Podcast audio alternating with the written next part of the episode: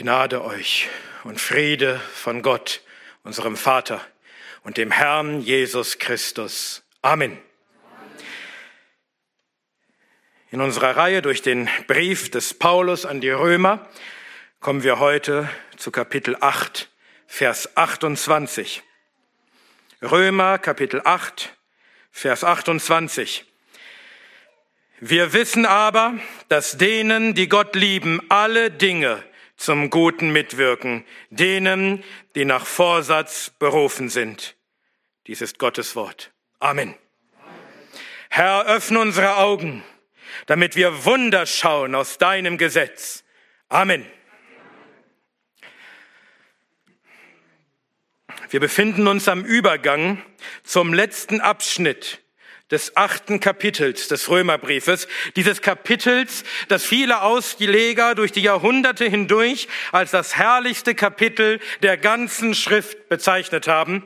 Und heute kommen wir zu dem Vers, den viele als den herrlichsten Vers dieses Kapitels bezeichnen. Und weil dieser Vers tatsächlich so herrlich und so tief ist, weil er so voll ist von, von herrlichen göttlichen Wahrheiten, wird diese Predigt auch ein wenig länger dauern. Aber ich bitte euch, konzentriert zu bleiben. Es lohnt sich, denn dieser Vers enthält wirklich herrliche Wahrheiten, die wir kennen müssen und verstehen müssen. Und da wir uns am Übergang zu einem neuen Abschnitt befinden, möchte ich zunächst die Gelegenheit nutzen, um uns noch einmal in Erinnerung zu rufen, was wir bisher in diesem Kapitel gehört haben. Wenn man diesem Kapitel eine Überschrift geben wollte, dann wäre sie Heilsgewissheit. Das ist es, worum es Paulus in diesem Kapitel vor allem geht, dass wir, die wir gerechtfertigt worden sind durch den Glauben an Christus, also wir, die Christen, dass wir Heilsgewissheit haben. Das Kapitel beginnt schon mit dieser herrlichen Zusicherung, also ist jetzt keine Verdammnis für die, die in Christus Jesus sind. Römer 8, Vers 1. Warum gibt es für uns keine Verdammnis? Weil Christus uns frei gemacht hat von dem Gesetz der Sünde und des Todes. Denn das Gesetz fordert, dass auf Übertretung Strafe folgen muss. Und wir alle sind Sünder, wir sind alle Gesetzesübertreter. Und daher verdienen wir alle Strafe. Und die Strafe für Sünde ist der Tod. Und diese Rechtsforderung des Gesetzes, dieses Todesurteil, das wir verdient haben wegen unserer Sünden, diese Rechtsforderung hat Gott für uns erfüllt, indem er unsere Sünden an seinem Sohn strafte. Christus starb für uns.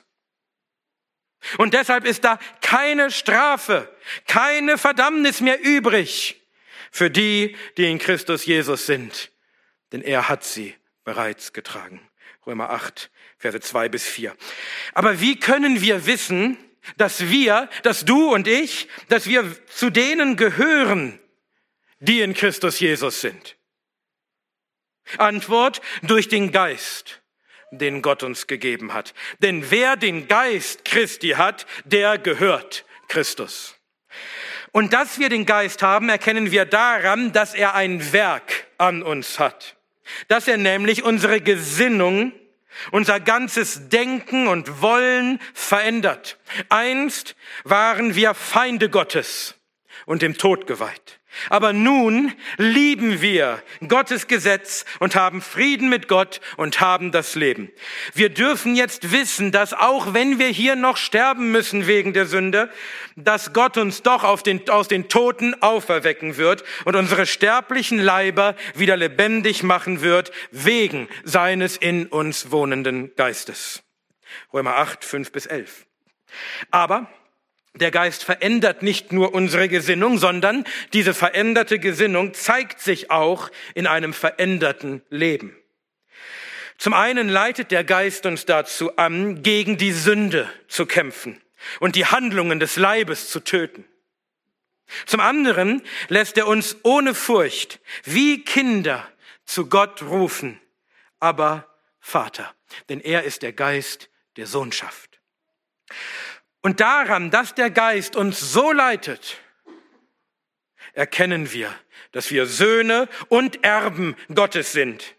Der Geist selbst bezeugt es unserem Geist. Römer 8, 12 bis 17. Aber dann könnte man einwenden, wenn ich doch Gottes Kind bin, wieso leide ich dann noch? Würde Gott nicht verhindern, dass sein Kind leidet? Wenn ich also leide, heißt das dann, dass ich doch nicht Gottes Kind bin? Und deshalb erklärt Paulus, dass wir jetzt mitleiden müssen, damit wir einst auch mit verherrlicht werden, so wie Christus erst leiden musste, bevor er in seine Herrlichkeit einging. Aber die Leiden der Jetztzeit sind nicht wert, verglichen zu werden mit der zukünftigen Herrlichkeit, die an uns offenbar werden wird. Diese Herrlichkeit, die auf uns wartet, sie ist so groß, dass die ganze Schöpfung sich danach sehnt, weil auch sie dann frei gemacht werden wird von der Nichtigkeit und der Knechtschaft des Verderbens. Und wenn wir diese große Herrlichkeit vor Augen haben, dann können wir ausharren in allem Leiden, und zwar mit Hoffnung. Römer 8, 17 bis 25. Und außerdem kommt der Geist uns zur Hilfe in unserem Leid. Und er nimmt sich unserer Schwachheit an, denn wenn wir im Leid oft nicht wissen, wie und was wir überhaupt noch beten sollen, so verwendet sich der Geist selbst für uns. Er bittet für uns und er bittet das, was in Übereinstimmung ist mit Gottes gutem Willen für uns. Römer 8, Verse 26 und 27. Und nun kulminiert das Ganze. Nun findet das Ganze seinen herrlichen Höhepunkt in einem der zweifellos herrlichsten Abschnitte der Heiligen Schrift. Diesen Abschnitt, der hier mit unserem Vers jetzt beginnt und der sich dann erstreckt über das neunte Kapitel, nennt Douglas Wilson das schlagende Herz des Calvinismus. Hier malt Paulus uns die große Gnade und Souveränität unseres Gottes in der Errettung von Menschen auf herrliche Weise vor Augen. Und wenn das nicht deine Heilsgewissheit stärkt, und wenn das nicht dazu führt, dass du Gott von Herzen liebst und ihn dankst und ihn lobst, seht ihr, dieser herrliche Abschnitt, er beginnt nun mit unserem heutigen Vers. Und dieser Vers ist wohl der bekannteste des ganzen Kapitels, einer der bekanntesten Verse der ganzen Schrift. Und wie auch schon Pastor Peter gesagt hatte, er ist wirklich herrlich. Die ganze Schrift ist herrlich, alles Wort, von was von Gott kommt. Aber dieser Vers ist wirklich besonders herrlich. Und ich, ich benutze diesen Vers auch häufig in schwierigen Seelsorgegesprächen, denn er ist einer der tröstlichsten Verse der ganzen Schrift. Es gibt keinen größeren Trost als diesen Vers. Wir wissen aber, dass denen, die Gott lieben, alle Dinge zum Guten mitwirken, denen, die nach Vorsatz berufen sind. Wir wollen diesen Vers nun Stück für Stück betrachten. Und ich habe ihn in fünf Teile aufgeteilt. Erstens unser Wissen. Zweitens das Gute. Drittens das Mitwirken aller Dinge. Viertens die Gott liebenden. Und fünftens die nach Vorsatz berufenen. Also erstens unser Wissen. Wir wissen aber. Durch das Aber wird deutlich, dass Paulus an das anschließt, was er in den Versen zuvor gesagt hatte. Dort hieß es, dass wir etwas nicht wissen. Nämlich, was wir bitten sollen, wie es sich gebührt. Römer 8, Vers 26. In all unserem Leiden, in all unserem Stöhnen, in all den Verwirrungen dieser Welt wissen wir oft nicht, was wir überhaupt noch von Gott erbeten sollen. Und insbesondere wissen wir nicht, wann es sich gebührt, darum zu beten, dass Gott ein Leiden von uns wegnimmt und wann es bleiben muss. Diese Dinge wissen wir nicht.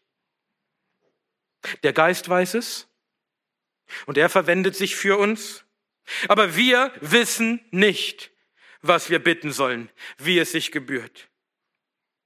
Aber eines wissen wir, nämlich, dass uns alle Dinge zum Guten mitwirken.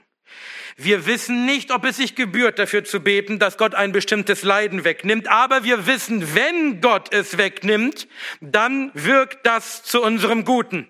Und wenn er es nicht wegnimmt, dann wirkt das zu unserem Guten. Das wissen wir. Jeder Christ muss das wissen. Du musst das wissen. Und wenn du es noch nicht wusstest, dann weißt du es jetzt. Du weißt jetzt, dass alle Dinge dir zum Guten mitwirken. Glaubst du das? Weißt du das? Hier steht nicht, wir vermuten das, wir hoffen das, wir wissen das. Das ist Fakt. Paulus schreibt nicht, dass wir fühlen, dass alle Dinge uns zum Guten mitwirken. Häufig fühlen sich Dinge nicht so an, als wirkten sie zu unserem Guten. Unser Leid fühlt sich nicht so an, als wirke es zu unserem Guten. Hier steht auch nicht, dass wir verstehen, wie genau alle Dinge zu unserem Guten mitwirken.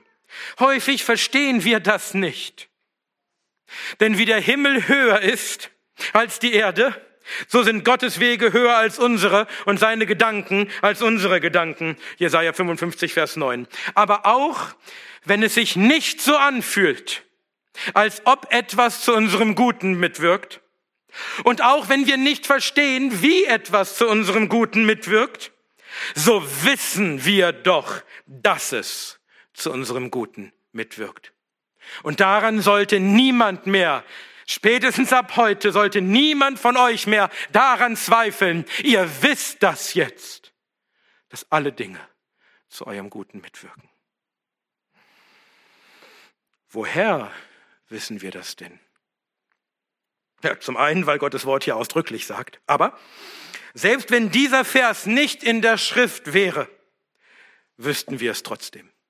Seht ihr, als Paulus diesen Vers schreibt, da geht er bereits davon aus, dass die Christen, an die er schreibt, das schon wissen, auch ohne diesen Vers. Also, woher wissen wir das? Wir wissen es, weil wir Gott kennen. Wir haben seinen Geist, wir sind seine Kinder, wir kennen unseren Vater und wir wissen, dass er nicht zulässt, dass Dinge uns zum Schlechten wirken. Wir mögen nicht verstehen, wie Dinge zu unserem Guten wirken, aber wir wissen, dass der, der alle Dinge wirkt, dafür Sorge tragen wird, dass sie uns zum Guten mitwirken.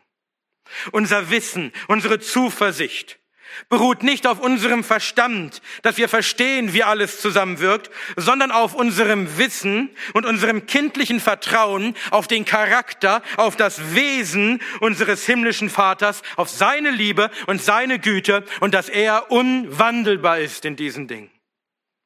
Und wenn du das verstehst, dann hast du eine unerschöpfliche Quelle des Trostes, egal in welches Leid du auch kommen magst denn du kennst deinen Gott. Du kennst deinen Vater. Du weißt, wie er ist. Und deshalb kannst du voller Zuversicht, voller Hoffnung sein, denn du weißt, er wird alle Dinge gebrauchen zu deinem Guten. Aber was ist das eigentlich, das Gute? Das führt uns zum zweiten Punkt, das Gute. Wir wissen aber, dass denen, die Gott lieben, alle Dinge zum Guten mitwirken. Nur eines ist klar, das Gute, von dem Paulus hier schreibt, ist nicht das, was die Menschen für gewöhnlich als gut ansehen. Wir, wir wollen vor allem, dass es uns hier und jetzt gut geht, dass wir uns gut fühlen, dass wir keine Sorgen haben. Wir wollen die Abwesenheit jeglichen Leides in unserem Leben. Wir haben schon gehört, dass das nicht das ist, was Paulus meint. Paulus meint nicht, dass Gott dafür sorgen wird, dass es uns hier in diesem Leben immer möglichst gut gehen wird in allen Dingen. Wir möglichst sorgenfrei sind. Nein, Paulus meint ein übergeordnetes Gutes, ein viel größeres, höheres Gutes. Ein Gutes, dem sogar das jetzige Leiden dient. Und dieses Gute besteht in zwei Dingen. Erstens, in unserer Heiligung in der Jetztzeit und zweitens in unserer Verherrlichung am Ende der Zeit. Wir hatten bereits gehört, dass es das Werk des Geistes in uns ist, uns zu heiligen, indem er unsere ganze Gesinnung verändert, so dass wir Gott und sein Gesetz lieben und, in, und indem er dafür sorgt, dass wir die Sünde abtöten in unserem Leben. Das ist das Gute in der Jetztzeit, unsere Heiligung. Und dann hatten wir gehört, dass wir hier mitleiden müssen, damit wir auch mit verherrlicht werden.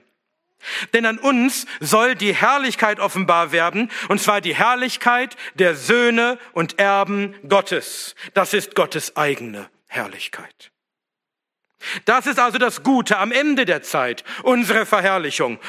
Und wenn wir einmal in, den, in die beiden nächsten Verse schauen, dann finden wir das dort noch einmal bestätigt. Dort heißt es in Vers 29, dass wir dem Bild seines Sohnes gleichförmig sein sollen und in Vers 30, dass wir verherrlicht werden.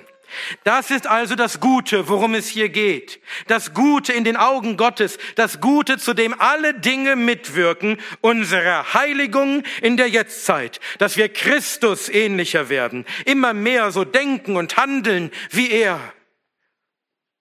Und unsere Verherrlichung am Ende der Zeit, wenn wir offenbar werden als Söhne Gottes. Und wenn unsere Leiber erlöst sein werden und die ganze Schöpfung mit ihnen. Und wenn wir Christus gleich sein werden und die Herrlichkeit Gottes erben. Das ist das Gute wozu alles mitwirkt. Und es gibt kein größeres, herrlicheres Gute als das. Dagegen verblasst alles Gute, was wir hier in dieser Welt, in dieser Jetztzeit haben könnten. Und zu diesem Guten, zu unserer Heiligung und letztendlichen Verherrlichung wirken alle Dinge mit. Und das führt uns zum nächsten Punkt. Drittens, das Mitwirken aller Dinge. Wir wissen aber, dass denen, die Gott lieben, alle Dinge zum Guten mitwirken. Alle Dinge wirken für uns mit zum Guten. Alle Dinge wirken für uns mit zu unserer Heiligung und Verherrlichung. Und natürlich wirken die Dinge nicht einfach so von sich selbst irgendetwas, sondern Gott ist es der alle Dinge gebraucht, der selbst bewirkt, dass alle Dinge zu unserem Guten mitwirken. Und das umfasst tatsächlich alle Dinge. Versteht ihr, das ist allumfassend. Ich sehe keinen Grund, das in irgendeiner Weise einzuschränken.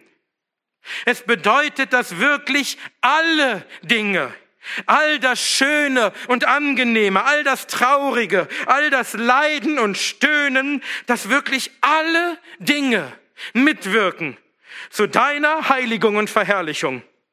Es gibt auch nicht ein einziges Ding auf dieser ganzen Welt, das nicht mitwirkt zu deiner Verherrlichung. Wenn es irgendein Ding gibt, Irgendetwas, das Gott geschaffen hat, irgendetwas, das Gott bewirkt, irgendetwas, das Gott gebraucht, dann wirkt es zu deinem Guten. Etwas weiter im Römerbrief schreibt Paulus, denn von ihm und durch ihn und für ihn sind alle Dinge. Römer 11, Vers 36. Alle Dinge, alles was ist, alles was existiert, es kommt von Gott, es besteht durch Gott und es wirkt für seine Zwecke. Und sein Zweck ist unser Gutes, deine und meine Heiligung und Verherrlichung. Begreifst du auch nur ansatzweise, was hier steht? Wir reden hier wieder von kosmischen Ausmaßen.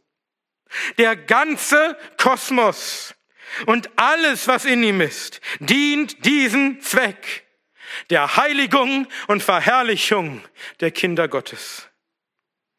Aber vielleicht schieße ich jetzt ein bisschen übers Ziel hinaus. Vielleicht übertreibe ich doch ein wenig. Wirklich? Paulus schreibt an anderer Stelle, so rühme sich denn niemand der Menschen, denn alles ist euer. Was ist das alles? Es sei Paulus oder Apollos oder Kephas, es sei Welt oder Leben oder Tod, es sei Gegenwärtiges oder Zukünftiges, alles ist euer. Ihr aber seid Christus Christi, Christus aber ist Gottes. 1. Korinther 3, 21 bis 23. Alles ist unser. Alles ist für uns. Alles wirkt zu unserem Guten. Was meint Paulus mit alles? Er meint alles, absolut alles. Andere Menschen, Paulus oder Apollos oder Käfers, es spielt keine Rolle. Alle Menschen und alles, was sie tun. Die ganze Welt und alles, was in ihr ist und in ihr geschieht. Das Leben und alles, was uns in diesem Leben widerfährt, es sei erfreulich oder unerfreulich, von der größten Freude bis hin zum größten Unglück, zu Leid und Schmerz und Trauer, alles, was gegenwärtig ist und alles, was noch zukünftig kommen wird, absolut alles ist unser. Und alles wirkt für uns zu unserem Guten, ja sogar der Tod. Habt ihr das gesehen? Es sei Welt oder Leben oder Tod. Der Tod gehört dir. Er wirkt zu deinem Guten. Alles ist für uns und wirkt für uns zu unserem Guten. Selbst der Tod. Und dazu gehören auch die Dinge, die Paulus ein paar Verse später aufzählen wird. Drangsal und Angst und Verfolgung und Hungersnot und Blöße und Gefahr und Schwert. Römer 8, Vers 35. Und sogar die Sünde. Die Sünde wirkt mit zu unserem Guten. Denn auch die Sünde ist umfasst von allen Dingen. Ich gebe euch ein Beispiel aus der Schrift. Und zwar die Geschichte von Josef, dem Sohn Jakobs. Wir haben Sünden, sein Leben beeinflusst. Wegen seiner Prahlerei hassten ihn seine Brüder und wollten ihn erst töten, verkauften ihn dann aber als Sklaven. Und so kam er nach Ägypten, wo er, wo die Frau seines Herrn ihn verführen wollte. Und als er sich weigerte, ihn falsch, falsch beschuldigte, sodass er ins Gefängnis geworfen wurde. Und auch dort im Gefängnis, da vergaß der Mundschenk des Pharaos, sich für Josef und seine Freilassung einzusetzen, obwohl er es ihm versprochen hatte. Aber diese vielen Sünden und das viele Leid, was Josef dadurch erfahren musste, Gott gebrauchte es, um ihn am Ende zum zweiten Mann nach dem Pharao zu machen, so dass er Ägypten auf die kommende Dürre vorbereiten konnte, indem er Speicher anliegen ließ. Und als die große Hungersnot kam und auch das Land seines Vaters erfasste und seine Brüder nach Ägypten kamen, um um Nahrung zu bitten, damit sie nicht verhungern müssten, da konnte er ihnen geben, was nötig war für ihr Überleben. Und so gebrauchte Gott all diese Sünden von so vielen Menschen, um Josef zu erhöhen und um Israel zu retten vor dem Hungertod und die Linie zu erhalten, aus der der Messias kommen sollte. Und als sich Josef schließlich seinen Brüdern zu erkennen gab und sie vor, und sie vor Angst zitterten, vor Angst vor seiner Rache, da sagte er zu ihnen, ihr zwar hattet Böses gegen mich im Sinn, Gott aber hatte im Sinn, es gut zu machen, damit er täte, wie es an diesem Tag ist, um ein großes Volk am Leben zu erhalten. Genesis 50, Vers 20. Josef hatte erkannt, dass Gott die Sünde der Brüder, diese schlimme Sünde, gebraucht hatte, um es gut zu machen. Und ebenso gebraucht Gott die Sünde, um es für uns gut zu machen. Und es ist nicht so, wie viele meinen, dass schlimme Dinge einfach passieren, dass Sünde einfach passiert und dann kommt Gott und schaut sich an, was da nun geschehen ist und, und dann biegt er doch alles irgendwie wieder so hin, dass am Ende doch etwas Gutes dabei herauskommt. Das ist nicht mein Gott. Das ist nicht mein Gottesbild. Denn das ist nicht das Gottesbild der Bibel sondern Gott ist es, der alles bewirkt. Und ohne Gott kann überhaupt gar nichts geschehen. Allein die Vorstellung, dass irgendetwas geschehen könnte ohne Gott. Wie sollte irgendein Unglück geschehen, irgendeine Sünde geschehen ohne Gott? Ohne Gott geschieht gar nichts. Ohne Gott fallen wir alle sofort zu Boden und sind tot. Nicht einmal ein Sperling ein wertloser Sperling fällt auf die Erde Nicht mal ein einziges Haar fällt von deinem Haupt ohne Gott. Matthäus 10, 29 bis 30. Er ist es, der alles wirkt. Alles nach dem Rat seines Willens, Epheser 1, Vers 11. Und sein Ratschluss kommt zustande, Sprüche 19, Vers 21. Und das umfasst tatsächlich auch jedes Unglück, wie es heißt, oder geschieht ein Unglück in der Stadt und der Herr hätte es nicht bewirkt? Amos 3, Vers 6. Und es umfasst, umfasst auch jede Sünde. Das wollen viele nicht wahrhaben, aber die Schrift lehrt das an vielen Stellen und hier ist eine davon. Sie handelt von dem, von demjenigen, auf den Josef ein Vorschatten war, von unserem Herrn Jesus Christus. Die Ermordung Christi, des Gerechten, des Sohnes Gottes und alles, was damit einherging, es war das größte Verbrechen der Menschheitsgeschichte. Die größte Sünde, die jemals begangen wurde. Damit hatte Gott doch sicher nichts zu tun, oder? Nun, die erste Gemeinde in Jerusalem sah das anders. Sie aber, als sie es hörten, erhoben einmütig ihre Stimme zu Gott. Da gab es keinen, der das anders sah. Einmütig ihre Stimme zu Gott und sprachen, Herrscher, Du, der du den Himmel und die Erde und das Meer gemacht hast und alles, was in ihnen ist, der du durch den Mund deines Knechtes Davids gesagt hast, warum toben die Nationen und sannen eitels die Völker? Die Könige der Erde traten auf und die Obersten versammelten sich miteinander gegen den Herrn und gegen seinen Christus. Denn in dieser Stadt versammelten sich in Wahrheit gegen deinen heiligen Knecht Jesus, den du gesalbt hast, sowohl Herodes als auch Pontius Pilatus mit den Nationen und den Völkern Völkern Israels, um alles zu tun, was deine Hand und dein Ratschluss zuvor bestimmt hat, dass es geschehen sollte. Apostelgeschichte 4, 24 bis 28. Wenn irgendwo eine Sünde geschieht, und sei es die größte Sünde aller Zeiten, und sei es, dass dafür Statthalter und Könige und Nationen und Völker zusammenkommen müssen, dann geschieht diese Sünde deshalb, weil Gottes Hand und sein Ratschluss zuvor bestimmt hat, dass es geschehen soll. Sein Ratschluss und seine Hand. Das heißt, er hat es beschlossen und er hat es auch ausgeführt. Jede Sünde geschieht deshalb, weil sie von Gottes Ratschluss und von Gottes Vorherbestimmung umfasst ist.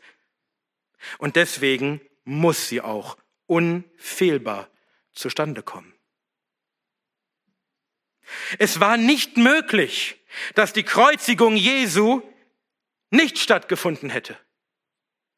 Es war unmöglich, dass Pontius Pilatus oder Herodes oder die von den Nationen oder die Völker Israels es sich doch noch anders überlegt hätten. Dass irgendetwas passiert wäre, dass sie doch gesagt hätten, wir kreuzigen Jesus doch nicht. Es war unmöglich. Diese Sünde, sie musste geschehen. Unfehlbar. Denn der Ratschluss des Herrn, von dem diese Sünde umfasst war, von dem alles umfasst ist, denn der Ratschluss des Herrn besteht ewig. Psalm 33, Vers 11. Er wird nicht vereitelt und mögen auch viele Gedanken im Herzen der Menschen sein, der Ratschluss des Herrn, er kommt zustande. Sprüche 19, 21.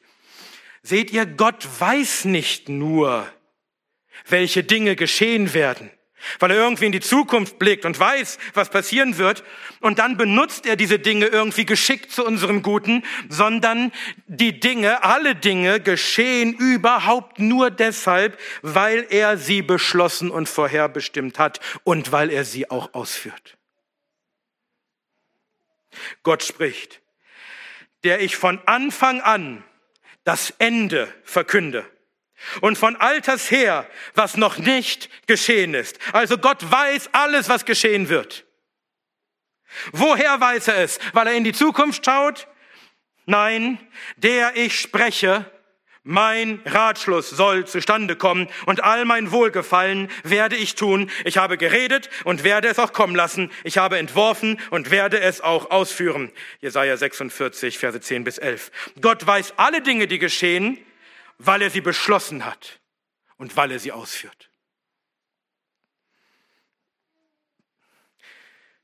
Aber Dabei nimmt Gott nicht teil am Unrecht.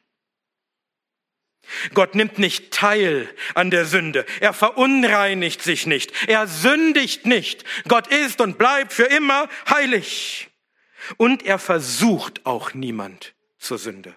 Jakobus 1, Vers 13. Gott muss einem verderbten Sünder nicht einreden, eine Sünde zu begehen. Er muss ihm keine bösen Gedanken eingeben. Er flüstert niemanden ins Ohr, tu diese Sünde. Und der sagt, nein, ich will aber nicht. Und dann zwingt Gott ihn irgendwie dazu. Wer so eine Vorstellung hat, hat kein biblisches Menschenbild. Erinnert ihr euch an die ersten Kapitel des Römerbriefes? Da hat Paulus aufgezeigt, dass wir alle völlig verderbt sind. Gott muss niemanden versuchen zu irgendeiner Sünde. Er muss nur seine allgemeine Gnade, mit der er das Böse sonst zurückhält, für einen Moment entziehen. Er muss nur seine Gnadenhand, die das Böse permanent im Zaum hält, ein Stück weit zurückziehen. Und schon zeigen die Menschen, wie sie wirklich sind. Schon setzen sie die bösen Gedanken, die die ganze Zeit in ihrem Herzen waren, in die Tat um weil Gott sie nicht mehr daran hindert, weil er sie nicht mehr zurückhält. Gott musste Pilatus und Herodes und die Juden und die Nationen nicht dazu überreden oder dazu zwingen, Jesus zu quälen und zu töten. Gott tat ihrem Willen keine Gewalt an. Er nötigte sie zu nichts. Als sie das taten, da taten sie genau das, was ihr böses Herz wollte. Gott musste ihnen nur die Gelegenheit geben, zu zeigen, was wirklich in ihrem Herzen ist.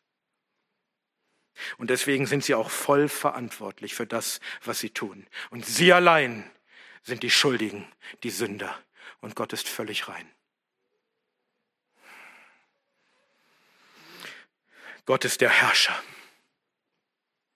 Er regiert die Welt und alles in dieser Welt geschieht überhaupt nur deshalb, weil Gott es so beschlossen und so ausgeführt hat.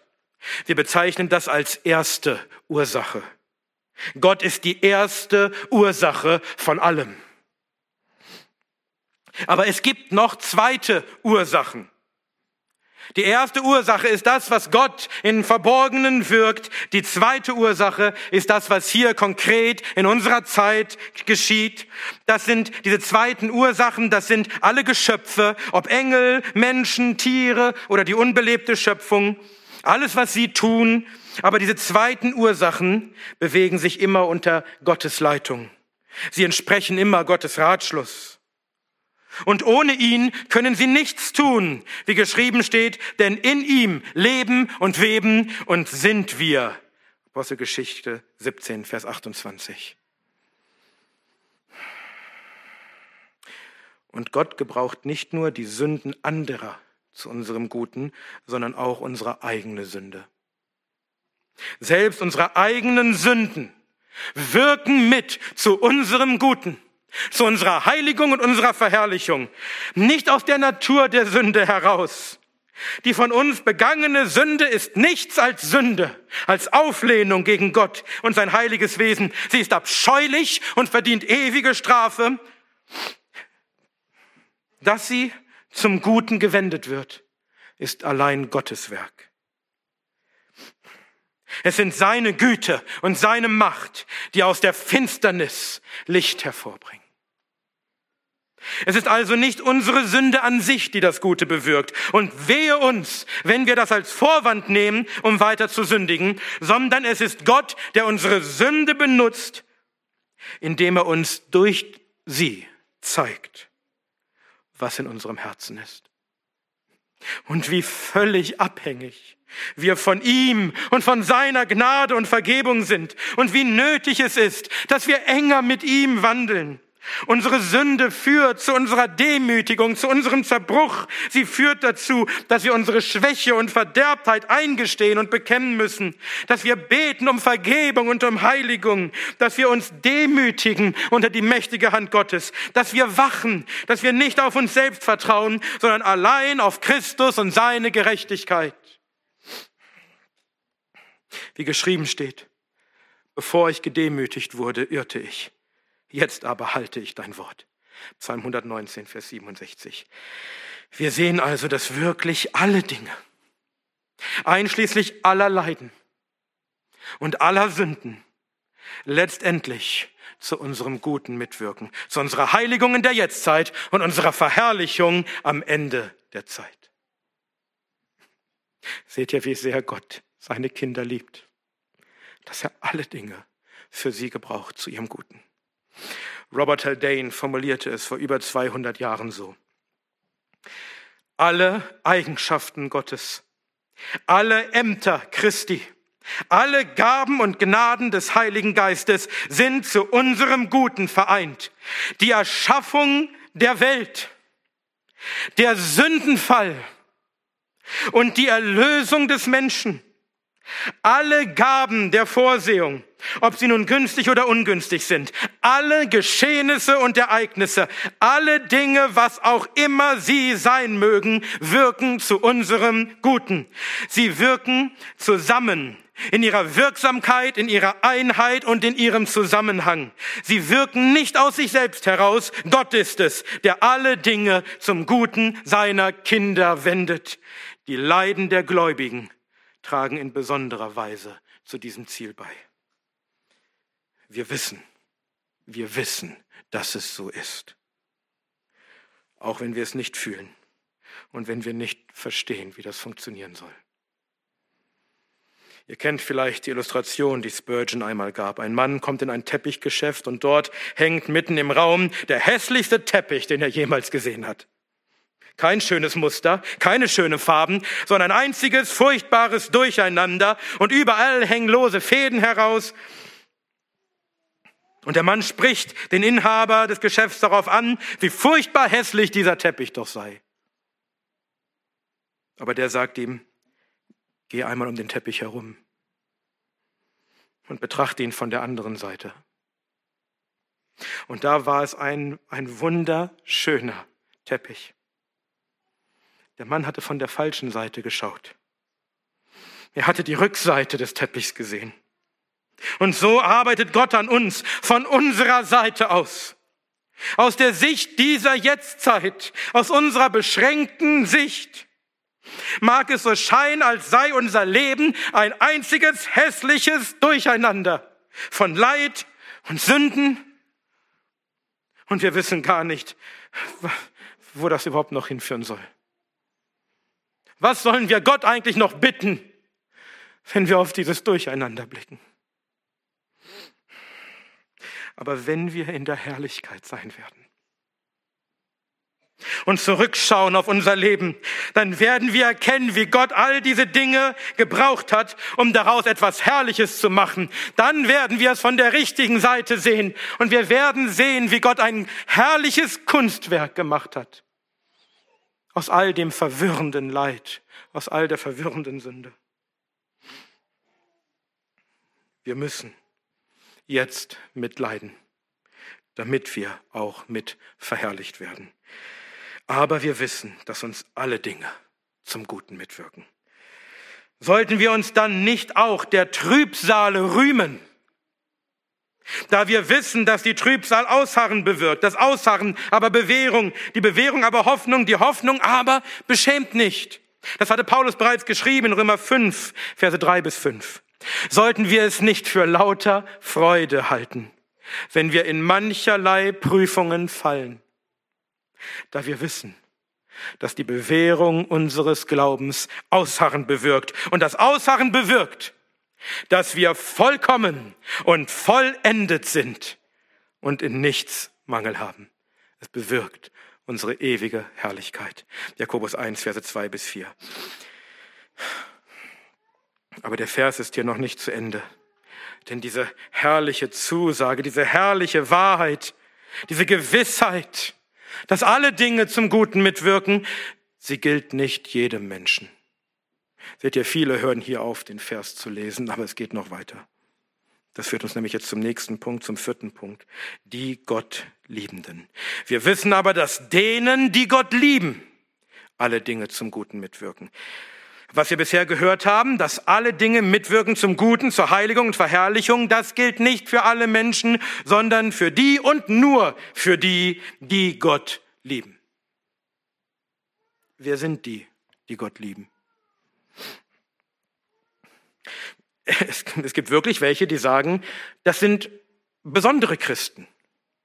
Also es gibt Christen und dann gibt es Christen, die Gott lieben. Äh, also, die Gott lieben, sind alle, die gerechtfertigt worden sind durch den Glauben an Christus. Alle, die den Geist empfangen haben. Kurz, alle Christen. Die, die Gott lieben, ist ein Synonym für Christen. Denn alle Christen zeichnet aus, dass sie Gott lieben, sonst ist es kein Christ. Paulus, Paulus, hatte bereits geschrieben, dass die Gesinnung des Fleisches Feindschaft ist gegen Gott. Römer 8, Verse 7 bis 8. Aber die an Christus Gläubigen haben den Geist empfangen. Sie wandeln nicht mehr nach dem Fleisch, sondern nach dem Geist. Und die Gesinnung des Geistes ist nicht Feindschaft, sondern Liebe zu Gott. Denn der Geist ist nicht ein Geist der Knechtschaft zu Furcht, sondern ein Geist der Sohnschaft, in dem wir voll kindlicher Liebe rufen, aber Vater. Römer 8, Vers 15. Wir erinnern uns, es gibt nur zwei Arten von Menschen. Gläubige und Ungläubige. Kinder Gottes und Kinder des Teufels. Solche, die Gott lieben und solche, die Gott hassen und seine Feinde sind. Und es gibt nichts dazwischen. Und mit denen, die den Herrn lieben, mit denen sei die Gnade. Epheser 6, Vers 24. Und denen hat Gott bereitet, was kein Auge gesehen und kein Ohr gehört hat und in keines Menschen Herz aufgekommen ist. 1. Korinther 2, Vers 9. Denen, die ihn lieben. Aber wer den Herrn nicht lieb hat, der sei verflucht. 1. Korinther 16, Vers 22. Diese herrlichen Zusagen gelten denen, die Gott lieben. Denn der Herr bewahrt alle, die ihn lieben, und ihnen wird er Gnade und Herrlichkeit geben und kein Gutes vorenthalten, aber alle Gottlosen vertilgt er. Psalm 84, Vers 12 und Psalm 145, Vers 20. Chrysostomos drückte es im vierten Jahrhundert so aus so wie denen, die Gott lieben, auch das zum Vorteil gereicht, was ihnen zum Schaden zu sein scheint, so bringt denen, die Gott nicht lieben, auch das Nützlichste selbst Schaden. So gereichten den Juden die Wunder, die Jesus vor ihren Augen wirkte, die weisen Lehren, die er ihnen vortrug und die Lebensregeln, die er ihnen gab, zum Verderben. Denn um jener Willen nannten sie ihn einen vom Teufel besessenen. Um dieser Willen einen Feind Gottes, seiner Wunder wegen aber suchten sie ihm das Leben zu nehmen. Dem Räuber dagegen, der neben dem Herrn am Kreuze hing, mit Nägeln durchbohrt, mit Schmach bedeckt, von unsäglichen Schmerzen gefoltert, brachte das alles nicht nur keinen Schaden, sondern er hatte davon den größten Gewinn. Siehst du also, wie denen, die Gott lieben, alles mitwirkt zum Guten. Wie ist das mit dir? Gehörst du zu denen, auf die diese herrliche Wahrheit zutrifft? Gehörst du zu denen, die Gott lieben? Hast du von Herzen Buße getan? Bist du gerechtfertigt worden durch den Glauben an Christus und sein Blut? Ist seine Liebe ausgegossen in dein Herz durch den Heiligen Geist, der dir gegeben wurde? Bist du ein Kind Gottes?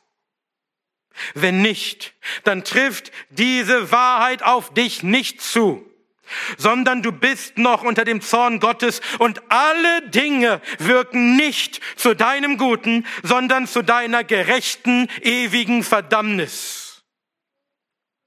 Denn nach deinem Starrsinn und deinem unbußfertigen Herzen häufst du dir selbst Zorn auf für den Tag des Zorns und des Gerichts. Deswegen kehre um und Glaube an das Evangelium und diese herrliche Hoffnung, diese herrlichen Zusagen, sie werden dein sein. Wenn das alles wäre, was Paulus schreibt, könnte man meinen, der Mensch habe also sein Schicksal selbst in der Hand. Es läge am freien Willen des Menschen, ob er sich dafür entscheidet, Gott zu lieben oder nicht. Und wenn er das tut, dann kommen ihm all diese herrlichen Segnungen zugute. Aber das ist nicht alles, was Paulus schreibt. Und das führt uns zum letzten Punkt. Fünftens. Die nach Vorsatz berufenen. Wir wissen aber, dass denen, die Gott lieben, alle Dinge zum Guten mitwirken. Denen, die nach Vorsatz berufen sind. Die, die Gott lieben, und die, die nach Vorsatz berufen sind, sind nicht etwa zwei verschiedene Gruppen, denn er gäbe der ganze Satz überhaupt keinen Sinn. Sondern es ist ein und dieselbe Gruppe von Menschen. Die, die Gott lieben, sind die, die nach Vorsatz berufen sind. Christen sind Berufene. Von wem? Von Gott. Wir sind berufen von Gott. So hat Paulus diesen Brief begonnen. Er hat die Christen in Rom angeredet als die berufenen Heiligen. Römer 1, Vers 7. Gott beruft Menschen. Und damit ist nicht der allgemeine Ruf gemeint, der an alle Menschen ergeht, nämlich der Ruf zur Buße und zum Glauben an das Evangelium. Denn Paulus schreibt über diese Unterscheidung an anderer Stelle, wir aber predigen Christus als gekreuzigt. Das ist der Ruf, der allgemeine Ruf zur Umkehr, zur Buße und zum Glauben an Christus. Aber dann geht es weiter. Den Juden ein Anstoß und den Nationen eine Torheit, den Berufenen selbst aber, sowohl Juden als auch Griechen, Christus, Gottes Kraft und Gottes Weisheit. 1. Korinther 1, 23 und 24. Der Ruf des Evangeliums, er geht an viele Juden und Griechen, aber es ist ihnen ein Anstoß und eine Torheit.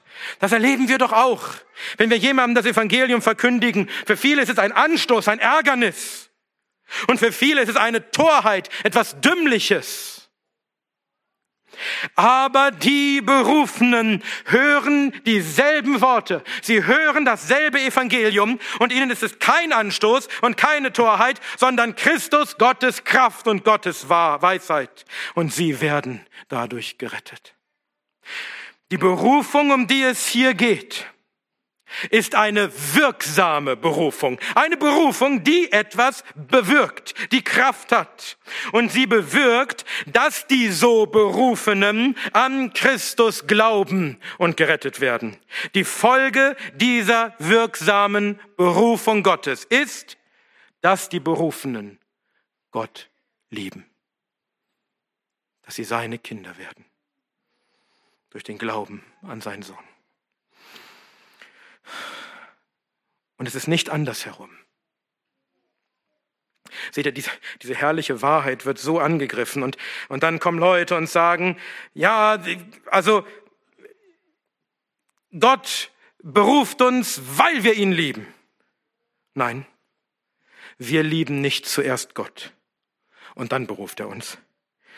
Denn dann könnte er niemand berufen. Denn niemand liebt Gott von sich aus. Das war doch das, was Paulus am Anfang des Briefes uns mehrere Kapitel lang eingehämmert hat. Wir waren alle Feinde Gottes. Römer 5, Vers 10. Bevor Gott uns den Geist gegeben hat, war unsere ganze Gesinnung, unser ganzes Denken, jede Regung unseres Herz, Herzens Feindschaft gegen Gott. Römer 8, Vers 7. Da ist niemand, der Gott sucht. Römer 3, Vers 11. Und deshalb ist da auch keiner, der Gott liebt. Der sucht ihn ja nicht mal. Da ist keiner, der Gutes tut. Da ist auch nicht einer. Römer 3, Vers 12. Ist es etwas Gutes, Gott zu lieben? Das will ich wohl meinen. Aber da ist keiner, der Gutes tut. Da ist keiner, der Gott liebt. Auch nicht einer. Wenn also Gott darauf warten muss, dass ihn jemand liebt, um ihn zu berufen, dann ist der Himmel leer. Dann wird niemand gerettet werden. Niemand wird berufen werden.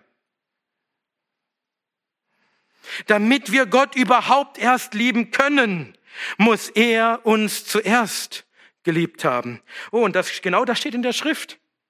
Wir lieben, weil er uns zuerst geliebt hat. 1. Johannes 4, Vers 19. Paulus schreibt an anderer Stelle, wenn aber jemand Gott liebt, der ist von ihm erkannt. 1. Korinther 8, Vers 3. Erkannt meint nicht, dass Gott um seine Existenz weiß. Denn in dem Sinne kennt Gott alle Menschen. Aber nicht alle Menschen lieben Gott. Von Gott erkannt sein bedeutet, von Gott geliebt und erwählt zu sein. Wir werden uns das nächstes Mal noch intensiver anschauen.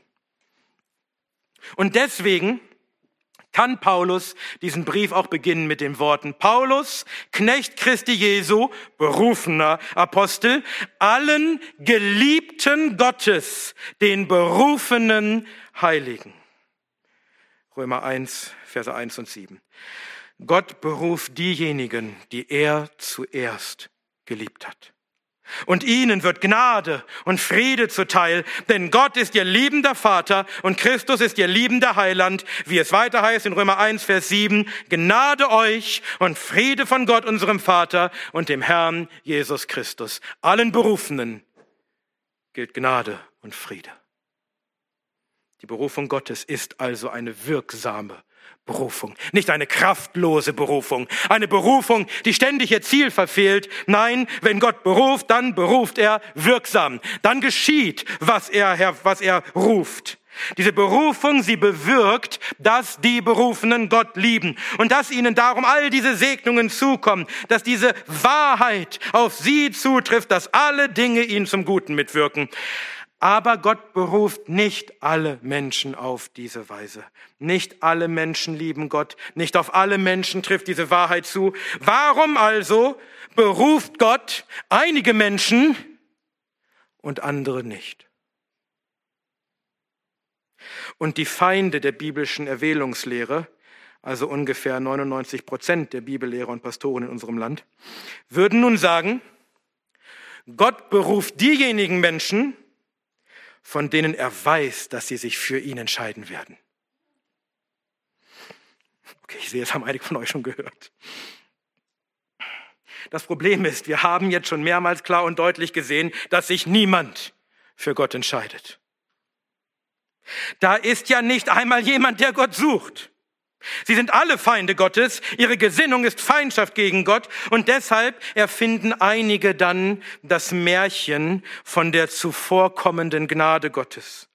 Angeblich befreit Gott die Menschen kurzfristig aus ihrer Feindschaft gegen ihn und bringt sie an einen moralisch neutralen Punkt, an dem sie sich dann frei für oder gegen ihn entscheiden können. Die Schriftstelle, die das lehrt, muss man mir noch zeigen. Stattdessen sagt die Schrift ausdrücklich das Gegenteil. Ihr habt nicht mich auserwählt, sondern ich habe euch auserwählt. Johannes 15, Vers 16. Und auch hier in unserem Vers sagt doch Paulus, sagt doch der Geist klar, warum Gott einige beruft, die nach Vorsatz berufen sind. Der Grund für die Berufung von Menschen ist der Vorsatz Gottes. Das heißt, sein ewiger Ratschluss, seine freie Entscheidung von Ewigkeit her, um es kurz zu sagen, Gott beruft Menschen, weil er es will. Und wenn du denkst, das stünde Gott nicht zu, zu sagen, dass er den einen berufen will und den anderen nicht. Wenn du denkst, das stünde Gott nicht zu, dann hast du ein Problem mit deinem Menschen und mit deinem Gottesbild. Dann darfst du dich nicht von deinen Emotionen leiten lassen, sondern musst forschen, was die Bibel darüber lehrt und dein Denken verändern lassen. Und wir werden das, so Gott will, im neunten Kapitel noch intensiv tun. Gott beruft uns nicht wegen irgendetwas an uns selbst, wegen unserer Werke oder unserer zukünftigen Entscheidung. Wenn das so wäre, welchen Sinn hat dann die Berufung noch? Was bewirkt die Berufung dann noch? Wenn Gott doch sowieso weiß, dass ich mich für ihn entscheide, wozu noch eine Berufung? Nein, er beruft Menschen, weil er es will der uns errettet hat und berufen mit heiligem Ruf, nicht nach unseren Werken, sondern nach seinem eigenen Vorsatz und der Gnade, die uns in Christus Jesus vor ewigen Zeiten gegeben ist. 2. Timotheus 1, Vers 9. Vor ewigen Zeiten hat Gott den Vorsatz gefasst, dir Gnade zu schenken. Unverdiente Gnade in seinem Sohn. Nicht, weil du irgendetwas getan hättest, das Gott veranlasst hätte, ausgerechnet dich zu erwählen, ausgerechnet dich zu berufen, sondern weil sein eigener Vorsatz es war. In Kapitel 9 schreibt Paulus dann über Jakob und Esau, selbst als die Kinder noch nicht geboren waren und weder Gutes noch Böses getan hatten, damit der Vorsatz Gottes nach Auswahl bleibe. Nicht aus Werken, sondern aus dem Berufenden. Römer 9, 11 bis 12. Wenn Gott, wen Gott beruft, den beruft er nicht aus Werken, auch nicht aus künftigen Werken. Diese Kinder hatten noch gar nichts getan. Paulus will damit zeigen, dass es überhaupt nicht um Werke geht.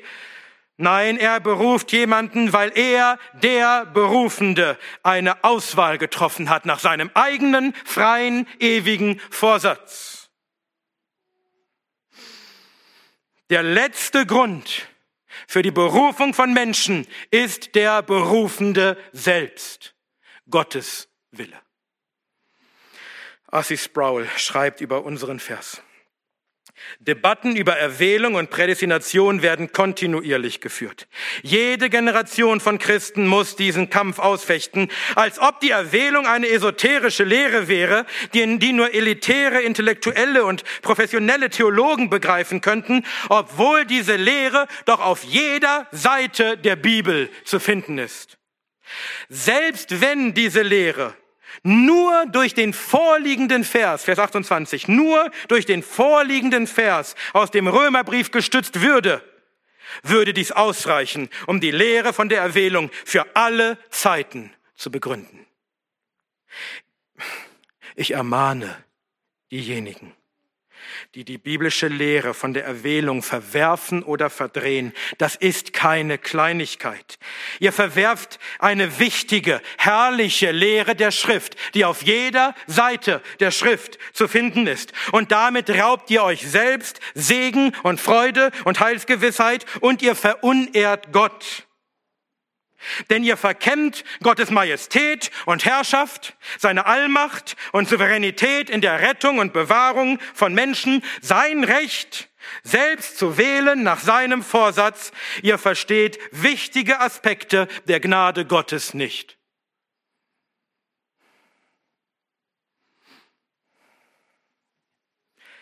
Und natürlich bedeutet die Lehre von der Erwählung nicht, dass wir Menschen deshalb keine Verantwortung hätten. Wir müssen uns auch für Gott entscheiden. Du musst nicht wissen, ob du berufen bist. Du musst Buße tun und an das Evangelium glauben. Aber wir haben vorhin gehört, dass es erste und zweite Ursachen gibt. Wenn du Buße tust und wenn du an das Evangelium glaubst und wenn du Gott liebst, dann deshalb, weil er dich berufen hat. Das ist der Beweis, dass Gott zuerst gehandelt, dich zuerst geliebt hat. Noch eine letzte Stelle hierzu. Indem wir auch ein Erbteil erlangt haben, die wir zuvor bestimmt sind, nach dem Vorsatz dessen, der alles wirkt, nach dem Rat seines Willens. Epheser 1, Vers 11. Wir haben ein Erbteil erlangt. Wir sind Söhne und Erben Gottes. Wir werden in die Herrlichkeit eingehen. Warum? Weil Gott uns zuvor bestimmt hat, nach seinem Vorsatz, nicht nach irgendwas in uns, und weil er alles wirkt nach dem Rat seines Willens, so dass alle Dinge mitwirken müssen zum Guten, zur Verherrlichung für uns, die wir Gott lieben, weil wir nach seinem Vorsatz berufen sind. Seht ihr, dass hierin auch die Lehre vom Ausharren der Heiligen begründet ist? Noch einmal Robert Haldane. Dass denen, die Gott lieben, alles zum Guten dient, begründet die Lehre vom Ausharren der Heiligen. Denn wenn ihnen alles zum Guten dient, was oder wo ist dann das, dem Gott gestattet, sie in die Verdammnis zu führen? Es ist unmöglich. Da ist keine Verdammnis mehr. Welch ein herrlicher Vers. Welch herrliche Wahrheit. Sollte das uns nicht Heilsgewissheit geben und Hoffnung in allem Leiden?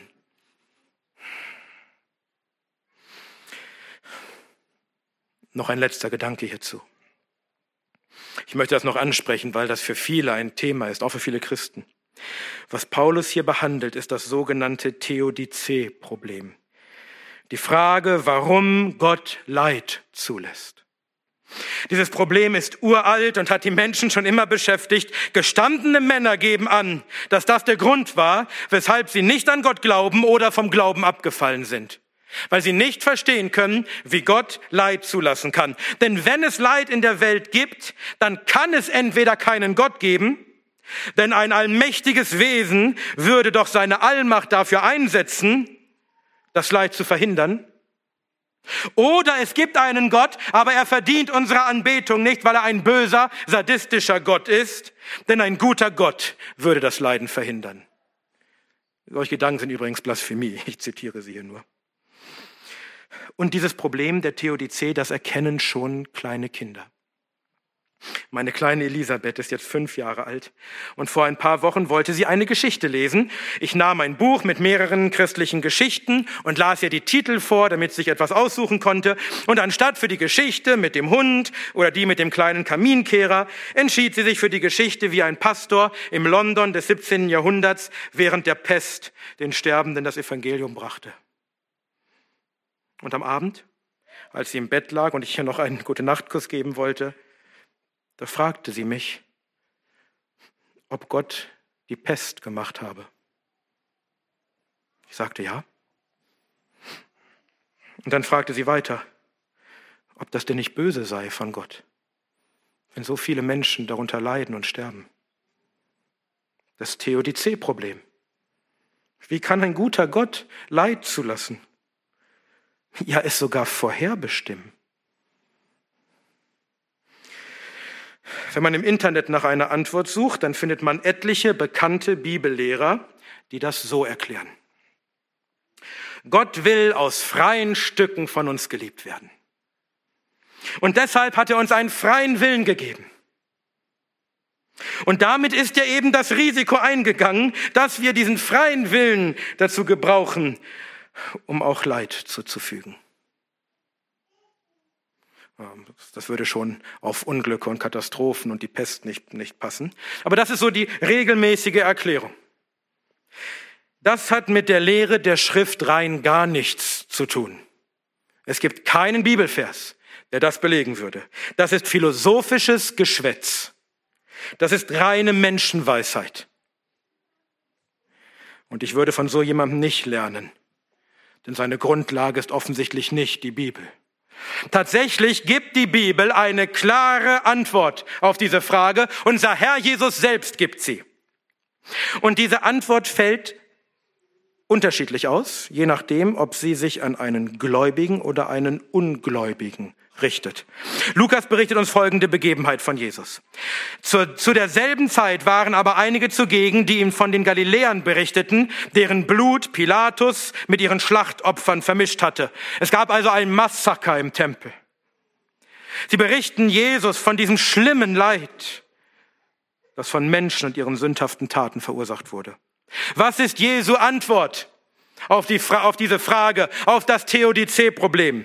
Und er antwortete und sprach zu ihnen, meint ihr, dass diese Galiläer mehr als alle Galiläer Sünder waren, weil sie derartiges erlitten haben? Nein, sage ich euch, sondern wenn ihr nicht Buße tut, werdet ihr alle ebenso umkommen.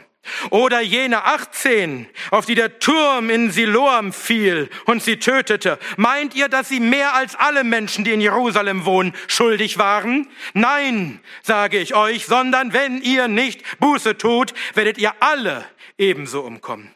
Lukas 13, 1 bis 5. Jesu Antwort ist so hart wie eindeutig. Ihr wollt mit Gott rechten? Ihr meint, Gott müsse verhindern, dass gute Menschen Opfer von Verbrechen oder Unglücken werden. Höchstens die ganz schlimmen Sünder darf er vielleicht so bestrafen. Ihr versteht nicht, wer ihr seid. Ihr versteht nicht, dass ihr alle Sünder seid und deswegen alle unter Gottes Zorn steht und unter dem, unter dem Gericht verfallen seid und dass ihr alle die Todesstrafe verdient. Und wenn ihr nicht Buße tut, dann werdet ihr auch alle ebenso umkommen in Ewigkeit. Nicht Gott sitzt auf der Anklagebank, sondern wir. Wer sind wir, wir abscheulichen Sünder, dass wir meinen, Gottes Moral beurteilen zu können, dass wir meinen, von Gott Rechenschaft fordern zu können? Aber wie anders ist doch die Antwort für Gläubige. Warum verordnet Gott, dass Gläubige leiden und sterben? Wenn Pilatus einen Gläubigen abgeschlachtet hätte, wenn der Turm auf einen Gläubigen gefallen wäre, oder wenn heute irgendein Unglück, irgendein Verbrechen, irgendein Leid einem Gläubigen widerfährt, was ist die Antwort für ihn? Es geschieht deshalb, weil es nötig ist zu seiner Verherrlichung. Alle Dinge wirken mit zu seinem Guten, selbst der Tod. Und alles Leiden, alles dient dazu, dass wir geheiligt und am Ende verherrlicht werden. Lasst uns nicht den Fehler machen, mit Gott rechten zu wollen, ihn zur Rede stellen zu wollen, wie er es wagen kann, zuzulassen, dass wir leiden müssen. Hiob, der gelitten hat wie kaum ein anderer, Hiob tat das. Und was war die Antwort Gottes? Und der Herr antwortete Hiob aus dem Sturm und sprach, wer ist es, der den Rat verdunkelt mit Worten ohne Erkenntnis? Gürte doch wie ein Mann deine Lenden, so will ich dich fragen und du belehre mich. Wo warst du, als sich die Erde gründete? Tu es kund, wenn du Einsicht besitzt. Hiob 38, Verse 1 bis 4. Und dann fährt Gott fort, Kapitel für Kapitel, so dass es kaum mehr zu ertragen ist, Gott vor Hiob vor Augen zu führen, wer er ist, mit dem Hiob da rechten will, den er da zur Rechenschaft ziehen will. Denn er ist Gott, der alles geschaffen hat, der alle Weisheit hat. Und dann heißt es weiter, und der Herr antwortete Hiob und sprach, will der Tadler mit dem Allmächtigen rechten? Der da Gott zurechtweist, antworte darauf.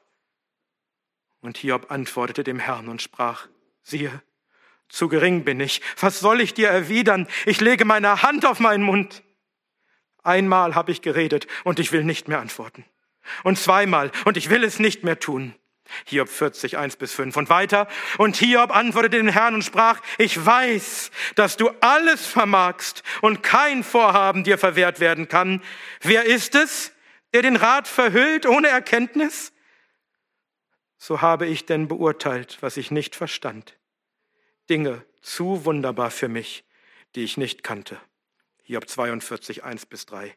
Wenn du in Leid kommst, dann zweifle nicht an Gottes Liebe und Gottes Güte. Zweifle nicht an seinem heiligen Charakter. Rechte nicht mit dem Allmächtigen. Setze ihn nicht auf die Anklagebank und fordere Rechenschaft, wieso der Allmächtige dir sowas zustoßen lassen kann. Auch wenn du die Dinge nicht verstehst, wenn sie zu wunderbar für dich sind, weil Gottes Wege höher sind als deine Wege und seine Gedanken als deine Gedanken. Und wenn du nicht weißt, was du noch beten sollst, dieses eine weißt du, dass denen, die Gott lieben, alle Dinge zum Guten mitwirken, denen, die nach Vorsatz berufen sind. Ergreife das im Glauben, wisse das und lass dir dieses Wissen nicht rauben, denn dann kannst du ausharren in allem Leiden mit Hoffnung und mit Heilsgewissheit, weil du weißt, dass deine Verherrlichung kommt. Denn dein Vater, der dich zuerst geliebt und dich auserwählt hat, der Allmächtige, der alles bewirkt nach dem Rat seines Willens, er wird und kann alles tun alle Dinge wird er gebrauchen, damit du geheiligt und am Ende verherrlicht bist und ewig bei ihm bist in seiner Herrlichkeit. Gepriesen sei der Gott und Vater unseres Herrn Jesus Christus, der Vater der Erbarmungen und Gott allen Trostes, der uns tröstet in all unserer Bedrängnis, in dem Namen Gottes, des Vaters, des Sohnes und des Heiligen Geistes. Amen.